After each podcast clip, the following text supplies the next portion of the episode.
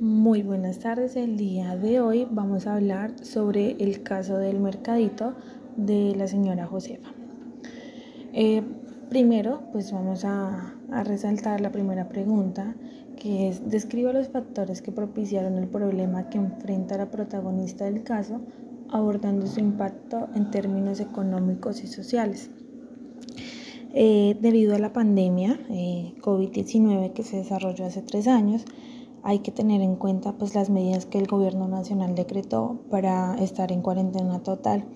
Muchos, eh, muchas personas se vieron afectadas ya que todos debían de cerrar sus negocios, eh, no había, no se podía salir a ningún lado. Entonces pues todos los emprendimientos, todos los lugares que frecuentábamos como normal se vieron afectados. Eh, también debemos tener presente que los clientes se abastecen de lo más necesario para el hogar y tener presente que los ingresos económicos de la familia pues se vieron afectados ya que todos no trabajábamos como antes. Eh, también pues el caso del mercadito, doña Josefa pues se vio afectada porque sus clientes ya no eran eh, los mismos, ya no frecuentaban su tienda, sino que se iban a almacenes de cadena donde eh, conseguían productos a un menor precio al que estaba en el mercado como tal. Entonces pues ese fue como el principal ¿sí? Problema que sus clientes minoraron porque vieron la oportunidad de comprar en otro lugar donde conseguían pues, sus productos eh, a un precio más asequible para cada uno. Segunda pregunta, analice las consecuencias que podría enfrentar doña Josefa si decidiera no innovar ni cambiar como comerciante. Doña Josefa se mira afectada a corto plazo pues a cerrar su tienda si no encuentra algo que vuelva a reactivar su economía y la visita de muchos clientes como lo era antes de que sucediera lo de la pandemia. Y si doña Josefa no mira eh, cómo generar ingresos, pues ella y su familia también se verán afectadas porque pues su negocio tendría que cerrar definitivamente. Tercer punto. Examine las estrategias de innovación y creatividad que se pueden desarrollar en entornos comerciales como el de Doña Josefa.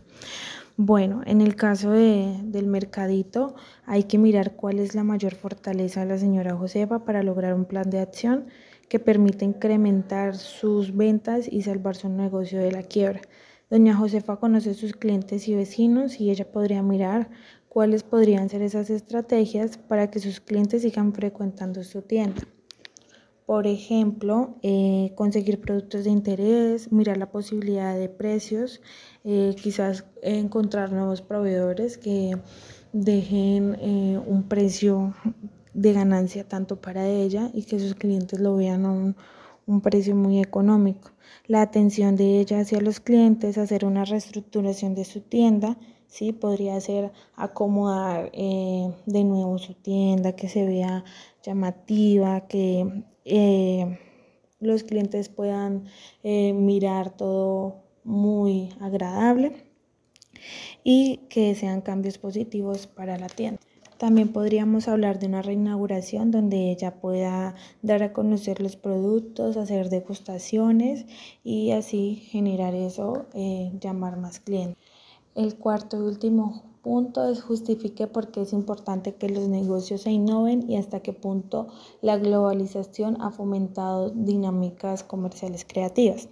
Bueno, pues desde mi punto de vista es importante innovar y ser creativos con nuestros emprendimientos, ofrecer nuevos productos que llamen la atención del cliente, también ser y basarnos de grandes empresarios que innovan constantemente y ofrecen al consumidor variedad de cosas, logrando ganarse un reconocimiento y permanencia en el mercado.